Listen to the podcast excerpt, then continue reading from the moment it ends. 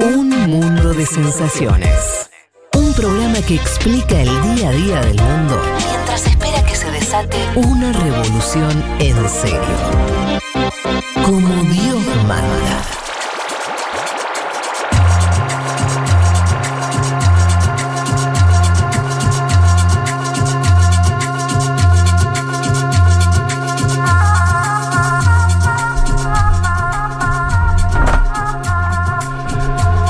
Bueno, aquí estamos de vuelta. Che, nos metemos en, en Perú, entonces, finalmente, finalmente. ¿Cómo le costó a este muchacho? Eh? ¿Cómo le costó la elección que la ganó? Sí. Yo sigo viendo los resultados. 44 mil votos. Es increíble esa, esa- esa cercanía electoral.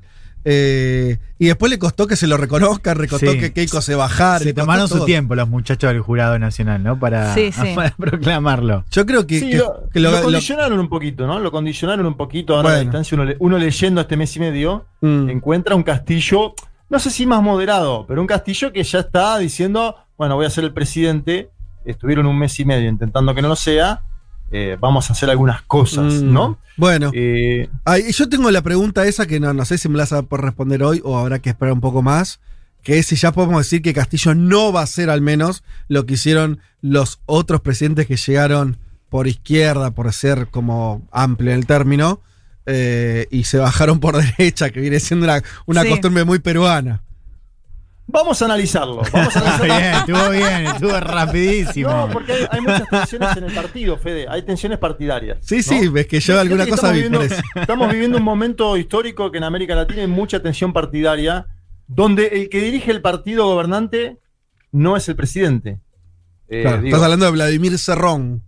Claro, de- de Don Vladimir, vamos a hablar muy largo y tendido en esta columna de Don Vladimir, pero digo que pasa en otros países también. ¿eh? En Bolivia, por ejemplo, el presidente del movimiento al socialismo es Evo Morales Aymá, no es el presidente del país. Sí. En la Argentina, Alberto Fernández es titular del Partido Justicialista. Ahora, Cristina Fernández de Kirchner tiene un poder grande, lo Sí. sabemos todos. Ayer la vimos eh, eh, presentando las listas.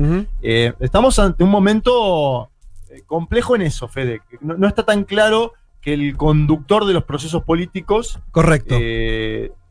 Sea el presidente de la nación. Yo creo que Castillo llega con otra legitimidad, igual que don Vladimir. Ahora vamos a contar. Sí. La noticia es esta, que fue proclamado electo, periodo 20 2021-2026, asumirá el 28 de julio, fue oficializado por el Jurado Nacional de Elecciones, que desestimó, como veníamos contando en este programa, todas y cada una de las impugnaciones y apelaciones que hicieron los abogados de Fuerza Popular. Estoy hablando del partido de Keiko Fujimori. Si les parece, empecemos directo a escuchar a los actores y a, eh, y a- y a quienes están dando la, la- la disputa política en el Perú, porque Keiko Fujimori dijo, bueno, la ley me manda a hacer esto que hago hoy, que es decir, sí, Castillo es el presidente, pero dice que va, la verdad saldrá a la luz de todas maneras. A lo, a lo Cassini con el pollo viñolo en su momento, Sí. ya se va a saber la verdad. Bueno, escuchemos a Keiko Fujimori. El día de hoy anuncio que cumpliendo mis compromisos asumidos con todos los peruanos, con Mario Vargas Llosa, con la comunidad internacional, voy a reconocer los resultados porque es lo que manda la ley y la constitución que he jurado defender. La verdad va a terminar de salir a la luz de todas maneras. Bueno, se baja, pero no se baja, ¿no? Como ¿Y no, no arriba la las banderas. Lo de Vargas Llosa no te llamó la atención, dice con lo- mi compromiso con los peruanos y con Mario Vargas Llosa. ¿Qué? Es ¿No? que fue, es que fue importante ese apoyo, ¿no? A ella eh, para la segunda vuelta de, de Vargas Llosa. Evidentemente. Claro, pero que, que es como el último interlocutor en el mundo Claro, de Keiko Fujimori, claro, ¿no? claro, Porque digo, toda la comunidad internacional dijo lo- eh, las apelaciones que hiciste no son así, no hubo fraude en la mesa, las, las misiones de observación internacional verificaron esto. No es que le dice gracias por el apoyo Luis Almagro, gracias por el apoyo Mario Vargas Llosa. Bueno, muy tres empanadas eh, ese, esa- ese final de Keiko Fujimori. Es cierto, igual que fue un mes complicado para ella, ¿no? Porque salieron a la luz eh, audios eh, donde la dejaban ligada a planes de desestabilización. Y Castillo habló en Lima, ¿no? Castillo habló en Lima tras conocerse eh, esta noticia. Dijo que va a ser un gobierno en el que nadie se va a quedar atrás. Dijo, traigan sus diferencias, pero con lealtad y con dignidad. Y obviamente habló de construir una sociedad unida, inclusiva, un Perú justo. sin Todo muy lindo. discriminación. Toda esa parte Sí. todo muy lindo. Eh, obviamente fue inmediatamente saludado, Fede, por los gobiernos nacional populares, progresistas o de la izquierda del continente, donde tenemos un segundo ciclo con liderazgos más moderados, al decir de García Linera. Y lo traigo a García Linera porque también me parece importante empezar a pensar a Castillo en esa clave. ¿Será Castillo un líder progresista de los más moderados o intentará impuls- impulsar algo un poquito más de, de izquierda? Bueno, esa- eso es una pregunta que queda abierta para el final de la columna. Antes de las se- elecciones, yo te hubiera dicho que sí, ¿no? Porque todo el programa de él, incluso el programa con el que gana, con el que sorprende, es un programa corrido bastante a la izquierda. Después ya Sí. pasaron cosas. No, y aparte hubo una campaña de miedo muy, muy fuerte, ¿no? Que la contamos en este programa, diciendo que iba a ser un gobierno comunista. Esta semana se juntó Castillo mano a mano con Francisco Sagasti, que es el presidente saliente del Perú. Vamos a escuchar a Sagasti a ver qué impresión le causó Castillo. El tema fue central, la transferencia y la conversación, como le digo, fue muy cordial para conocernos, ver qué preocupaciones podrían tener uno u otro y, hemos, no, no hemos profundizado en algunos, en los detalles todavía. Una persona muy amable, muy sencilla, muy honesta, muy tranquila.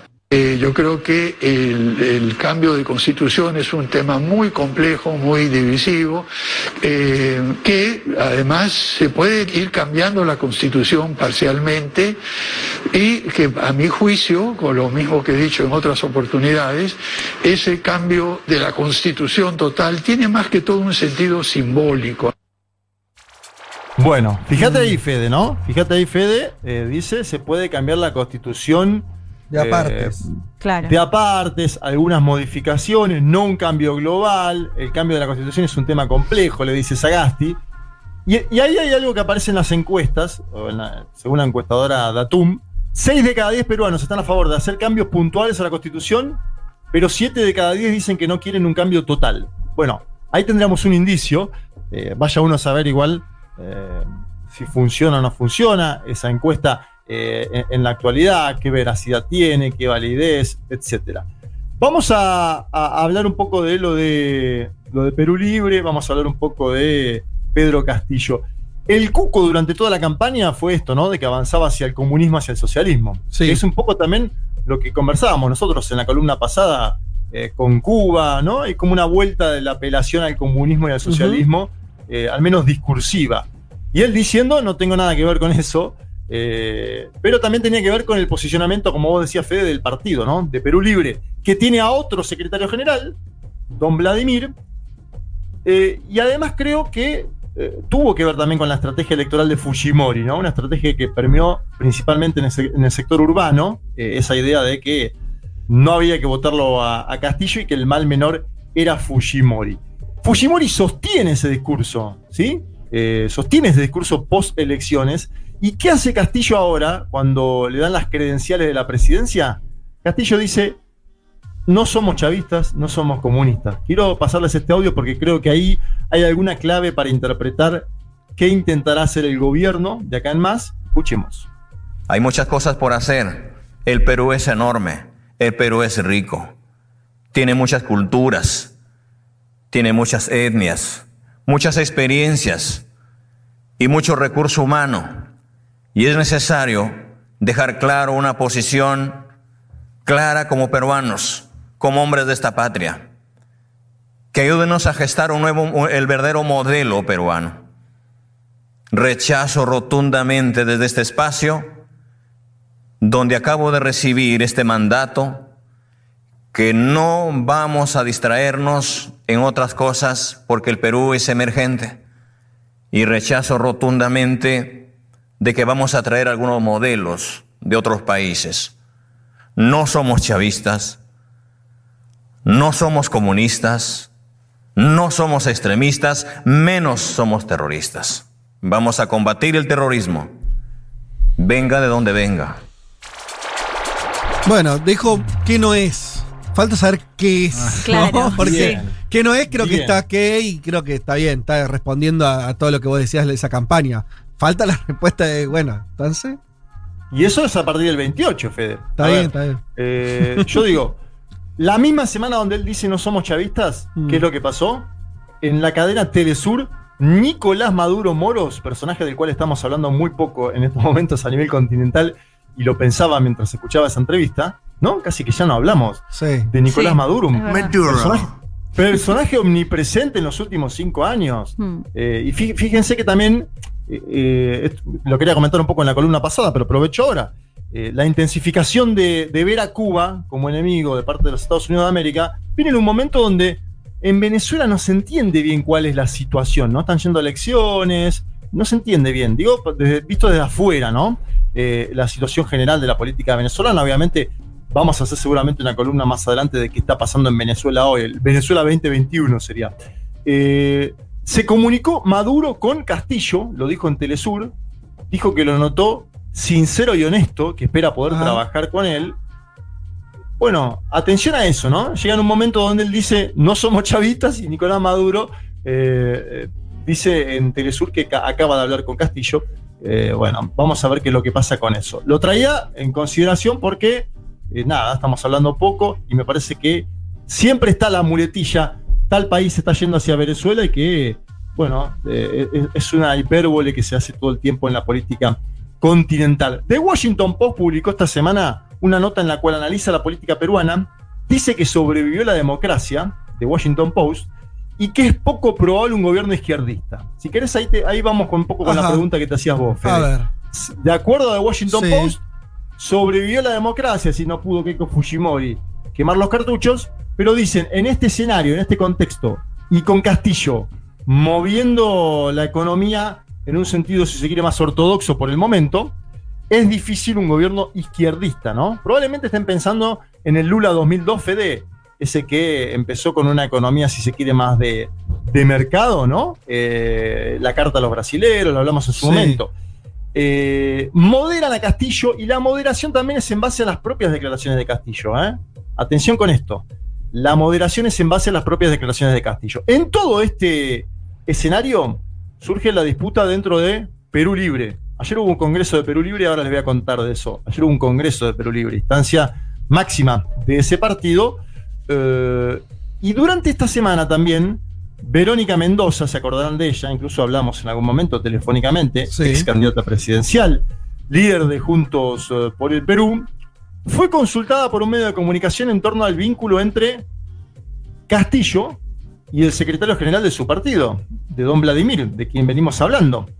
¿Se acuerdan que en su momento Castillo dijo, no va a estar ni de portero de la escuela? ¿Se Sí. acuerdan esa frase? Sí, sí, Fuerte, ¿no? Fuerte, importante. Bueno, le preguntaron eh, a, a- a Verónica Mendoza sobre esa frase, dijo, bueno, espero que la cumpla, que cumpla esa frase, ¿no? Y le salió a contestar directamente a Verónica Mendoza, uno de los voceros de Perú Libre, estoy hablando de Jorge Espelucín, quien dijo lo siguiente entrevistado por el medio Exitosa. Escuchemos. a las fuerzas políticas aliadas y al parecer una de las aliadas, digamos que va a tener y va teniendo buen peso es Verónica Mendoza, que ha dicho que el presidente electo, Pedro Castillo, debe cumplir con mantener fuera del gobierno bien lejos a Vladimir Cerrón. ¿Cómo cae eso en Perú Libre? No, yo, yo creo que es un exceso de, de Verónica Mendoza siendo invitada de un proceso electoral que termine recomendando o sentenciando el alejamiento de quien es el secretario general del Partido Perú Libre, que es un partido que ha llevado a la presidencia al maestro Pedro Castillo, y creo que debemos ser mucho más respetuosos de la casa y el contexto Es decir, que nos ¿ustedes no cobija. piensan que creo, Pedro Castillo no creo ha que llegado- sea racionalmente político que se recomiende que el secretario general eh, se aleje finalmente del entorno de Jorge. Pedro Castillo. Creo que recoge el mensaje de la prensa del Grupo El Comercio que ha Ajá. venido repitiendo Jorge. reiteradamente Ajá. este discurso. Para nosotros, eh, la figura de Vladimir Cerrón representa políticamente a nuestro partido. Juanma, antes, ¿Lo antes- antes que, sí, antes que avance, yo tengo algún temor de que por ahí eh, un oyente no tan metido se pierda en esto, pero eh, corregime si ves algo mal, pero yo, para que se entienda el, el mapa es, lo tenés a Castillo y tenés a un partido de centro izquierda, Verónica Mendoza, que no era parte del armado de Castillo, que se acercó segunda vuelta, ¿no? Sí. Un progre, más, eh, más eh, con más experiencia dentro de la, de la Cámara eh, de- de- de- del Congreso y demás. Y que están diciendo, están medio vetando a Cerrón, que es del partido de Castillo, un tipo Exacto. más alejado de las estructuras tradicionales de la política y que fue el gran cuco. Cuando, cuando los medios en Perú decían comunismo, decían Cerrón, como si fuera el, Claro. el ideólogo Sí, atrás de Castillo que le mete ideas de izquierda. Sí, y asociándolo a Sendero Luminoso. a todo, cuestión, terrorismo y todo lo que quiera. Digo, para que se entienda, ¿no? Un poco la disputa, eh, que es bastante clara después. Ahora, ahora era una disputa por quién pesa más dentro del gobierno Castillo. Si este ala centroizquierdista, ¿no? De, eh, eh, de Mendoza o Cerrón. Bien, ahí vamos. Interesante ese análisis que acabas de hacer porque ahí vamos. eh, vos acordate que Mendoza sonó como posible primera ministra, incluso lo barajamos en este programa, hablamos en su momento de ello. Ella se bajó de eso, ¿no? Mendoza no será primera ministra del gobierno de Castillo, esto lo sabemos. Ahora bien, fíjate que los únicos dos nombres que suenan eh, siempre son Hernando Ceballos y Pedro Franque, ¿no? Hernando Ceballos en salud, Sí. Pedro Franque en economía. Son ambos dos de Juntos por el Perú. Eh, es decir, Juntos por el Perú estaría poniendo en este esquema, en este caso, si se llegara a concretar, lo pongo en potencial porque todavía Mm. no conocemos las designaciones del señor Castillo, dos ministros. Uno O sea, de la cartera de salud. Juntos por el de la- Perú, e igual a Verónica Mendoza. Claro, pero digo, Fede, Sí. son las, las dos principales carteras en este momento en cualquier país del mundo, ¿no? Claro. O sea que vos, de- vos ves ganando a ese sector lugar en el gobierno. Yo veo que ese sector está ganando lugares en el gobierno por la propia interna de Perú Libre. Por la propia interna de Perú Libre. Está ganando hoy el sector de Verónica Mendoza. Y aparte porque son muy presentables estos señores en términos eh, Claro, discursivos, ¿no? Sí. Lo han no sé si lo han podido escuchar a Pedro Franque. Sí, Sí. sí. Pero es un, es un ministro de Economía Moderado. podría ser un ministro, de Economía muy sólido en ese aspecto. Eh, claro, por ejemplo, le preguntan sobre Cuba y Venezuela, dice, no, no son nuestros modelos, ¿no? Y dice, sí, sí me gustó, pero no sé si es un modelo, la Bolivia de Evo. ¿Y por qué no dice no sé si es un modelo? Dice, porque cada uno construye su propia experiencia en cada uno de los países, Fede. Eh, ahí Sí. discursivamente es inteligente, pero Frank. Pero fíjate, te defiende a la Bolivia de Evo, que había un manejo macroeconómico, acordaste, hablamos años de la Bolivia Sí, de Evo. Muy poco ¿no? déficit. Bueno, sin déficit un tiempo. Sin déficit y sin inflación, ¿no? Sin déficit, sin inflación, con crecimiento económico, con Ah, cierta distribución. El tema es que nacionalizó el, los hidrocarburos. O sea, me está faltando la parte donde Castillo dice, bueno, todo esto no, pero voy a hacer, voy por acá, voy a comprar impuestos a las mineras. No sé, fal- falta, ¿no? Está faltando la, la agenda de cambio.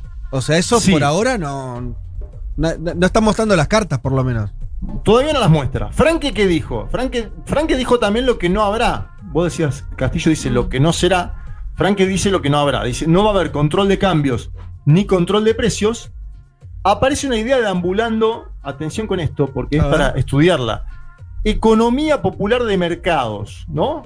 Una idea que también se puede vincular, según algunos eh, analistas, a Bolivia y también a Ecuador. Eh, ¿Qué significaría? Mayor distribución en lo social, apoyo a microempresarios, mayor inversión en salud y educación. Un Perú Fede que está muy informalizado. Siete de cada diez trabajadores en el Perú son informales. Tendrá que ver cómo soluciona ese tema el gobierno de Castillo, pero queda ahí sonando esto, ¿no? Economía popular de mercados, vamos a trabajar más este tema más adelante. No sabemos hasta ahora qué significa, se lo están preguntando todos los especialistas.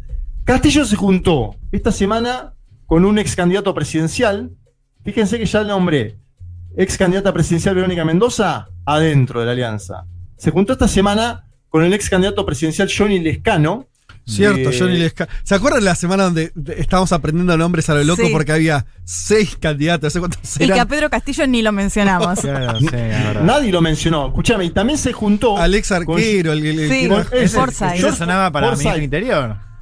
George Forsyth también se juntó con Castillo todas estas semanas. Mirá. Digo, eh, está viendo ahí un encuentro del presidente electo. Obviamente, todo el mundo quiere participar o ver cómo condiciona o ver cómo llega o pedir Mm. cargos, ¿no? Un gobierno Sí. naciente con un partido con poca estructura. Claro, Le, claro. le quiere- le lo quieren esquilmar también, imagínate, Fede. Mm. Esto es como cuando llegó Bolsonaro a la presidencia de Brasil, que venía cualquiera y le pedía cargos por todos lados, ¿te acordás ese momento? Sí, Me sí, da la además sensación de que el partido, el, el partido que os nombrás todo el tiempo, eh, en Perú Libre, Perú Eh, Libre. Es un partido pequeño, o, era un partido muy pequeño. Claro. Claro, y también se da algo, acá hay algo interesante. Porque a mí me han invitado a cubrir una conferencia que hizo Castillo, de, invitado por movimientos argentinos, ¿no? La organizó la CTA de los trabajadores. Y había mucho que, por ejemplo, yo soy de Perú Libre Buenos Aires, yo soy de Perú Libre Mendoza, yo soy Perú, Perú Libre Nacional. Al ser algo que se está iniciando, todo el mundo dice que es de Perú Libre, Fede. Ajá. Eh, este Mirá. es un dato interesante, ¿no? Claro, claro. Eh, vi- Viste que pasó mucho con movimientos emergentes y nacientes. Eh, bueno, prestemos la atención a eso.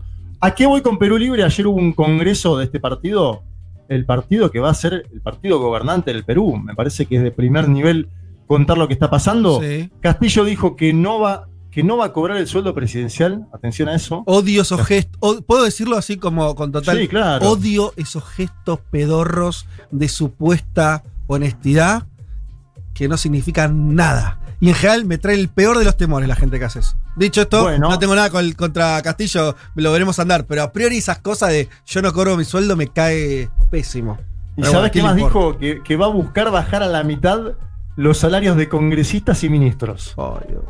No te gusta. Mira la cara que Bueno, Ahora pero, sí, pero a, ahora vos sí, te, a vos rápido. te cae mal. Pero Ahora sí. en un país en el que todos los mandatarios anteriores están eh, presos, estuvieron presos por corrupción y eso, hay que ver cómo impacta en esa sociedad. Sí, puede tener Digo, lógica, ¿no? Claro, Eh, verdad, entiendo verdad. tu Puede- lógica que te moleste y demás. De hecho, Evo lo había hecho también, ¿no? Cuando llegó al poder. Pero digo, Sí, en una exacto. sociedad en la que está completamente descreída de los Un políticos, mensaje. es un mensaje, me Bueno, parece. bien, sí, sí. Un poco demagógico. Un poco Sí, sí, total, no va a cambiar la ecuación claramente, No, pero digo, me parece pero- que va por ese lado. Igual es verdad que lo estoy viendo desde acá, porque uno, viste, uno trata de, de hacer análisis internacional, uno inevitablemente la mirada es de donde uno es, y, y, no, y acá me Mm. parece, por suerte, es, es- esas cosas Sí. anclan en lugares muy marginales de la política los que proponen esas cosas, y por suerte hay un consenso en que los políticos tienen que cobrar por su trabajo. Bueno, pero, pero, es- pero puede ser que en Perú... Escuchen esta frase. distinta. Escuchen esta frase porque eh, le va a caer muy bien a, a Miriam Bregman, a Nicolás del Caño. Vamos a conducir los destinos del país con el sueldo del maestro. Ahí va. Con ese sueldo que vengo de la escuela, dijo ayer Pedro Castillo, Pedro Castel. Eh, obviamente, ¿qué atención con esto.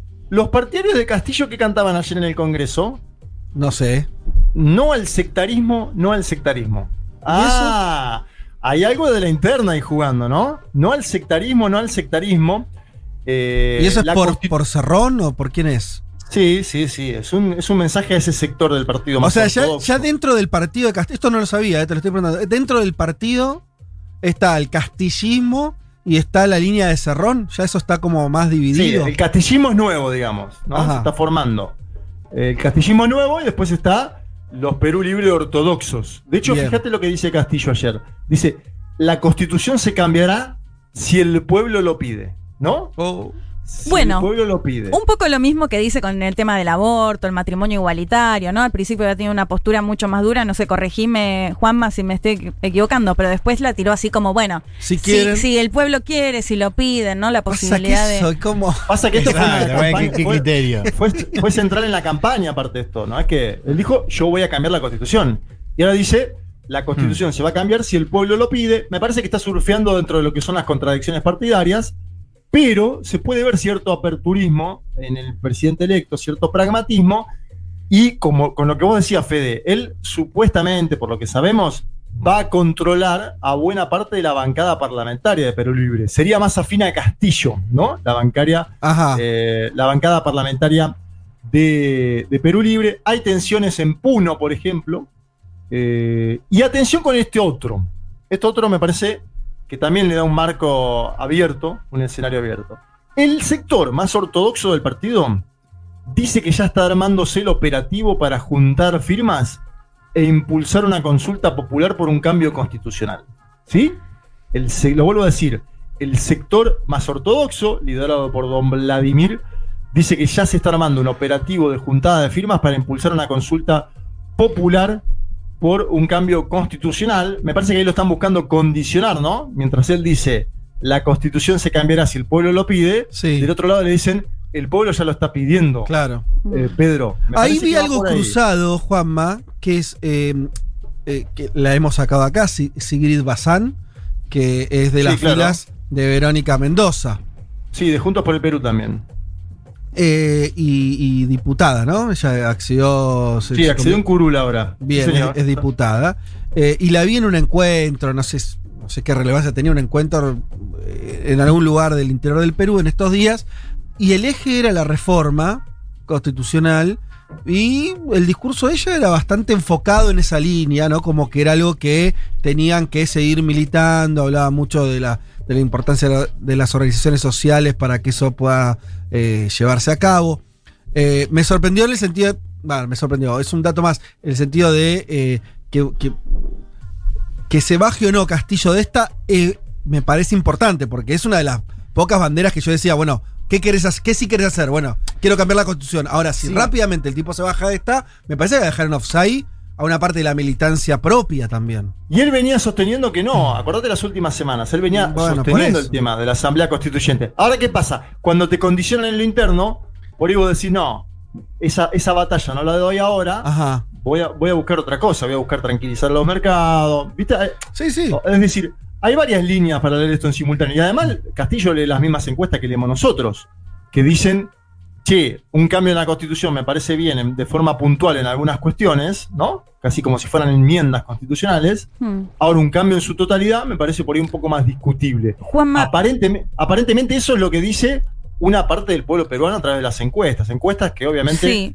Nada, Te, te consulto No, eso no. Que, que no me queda claro, porque me acuerdo en las protestas, ¿se acuerdan las protestas en, en- en Perú previo a toda esta situación?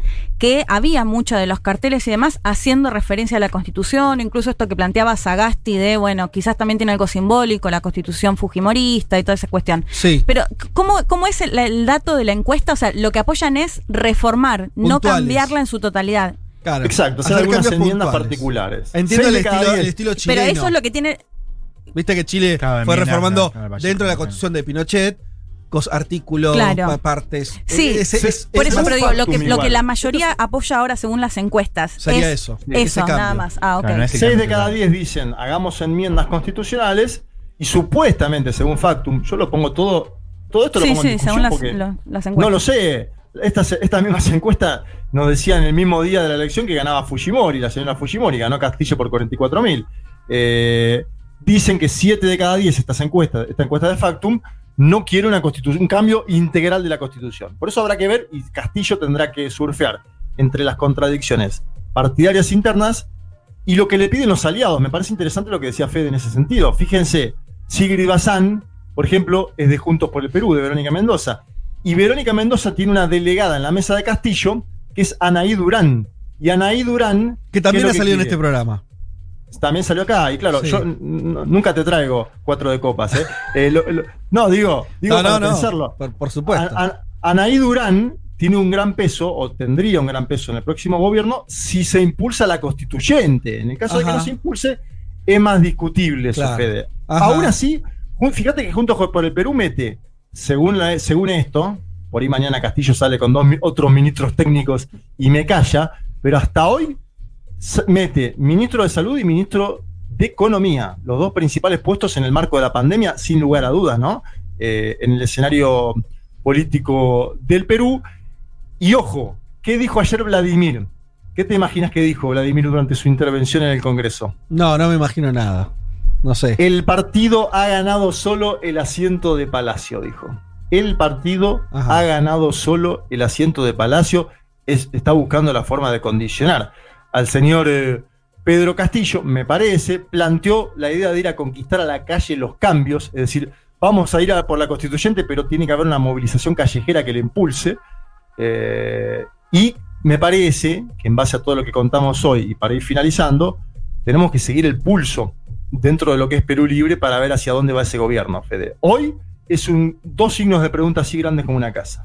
Y, y al propio Castillo, ¿no? Que en todo esto, o sea, todo lo que me contaste es tironeo de acá, de allá, le, le armaron interna, Cerrón que de su propio partido que lo lima un poquito, eh, las mujeres, porque son muchas mujeres eh, de, de Juntos por el, por el Perú, también ahí buscando su, su, su lugar. Su lugar. Pero falta hacer esto, mirada de afuera, ¿no? Como, como tener claro el liderazgo de él hacia dónde va. Sí, Que el a mí- modelo también, modelo económico. Digo. y- sí, sí, cuando digo liderazgo es, viste, las decisiones que medio te marcan la cancha. Sí. Bueno, más sí, voy a ir a cobrar esto, este impuesto, o voy a ir, no sé, qué sé yo. Me parece que va a tener que fijar alguna agenda, sobre todo para que no le pase lo que en Perú también es traición. Esto que decía al principio de, de tu columna, Juanma, de- que, que al final no se deshilache. Ni siquiera te digo correrse demasiado a la derecha, ¿viste? Que Humala se deshilachó. ¿Viste esa cosa Sí, medio de. sí. Che, ¿y qué, y qué, qué fue ese gobierno? Un flan, un flan. pues, Nada. Un flan. ¿No? Un Eh, flan, pues. Eso me parece que en Perú, como está tan disociado de la economía de la política, corre hasta el riesgo de que le pase eso, tal vez, ¿no? Que no, no tenga una impronta, no sé. Habrá que ver cómo se saldan las discusiones internas. A mí me parece que es un momento his- histórico, Fede, y después por ahí tenemos un día para debatirlo más concreto, donde los, los líderes de los partidos no son necesariamente los líderes de los gobiernos. Y esto eh, es Sí. algo para analizar porque no pasó en otro momento de América No, Latina. está bien, es, es un dato ese, sí, sí. es un fenómeno novedoso. Es decir, en, en- en Brasil, Gleisi Hoffman era de la misma línea que Lula y que Dilma. Tenían discusiones, pero eran de la misma línea. No eran distintas líneas. Acá Mm. estamos viendo algo sinuoso, te diría. Bueno, así entonces las- los primeros pasitos, ¿eh? pequeños pasos para ir develando la incógnita Perú. ¿eh? Bueno, vamos a seguir tocando este tema seguramente las próximas semanas. Un mundo de sensaciones. El programa que estaba esperando Lula da Silva para confesar sus peores delitos. No ser argentino ni peronista.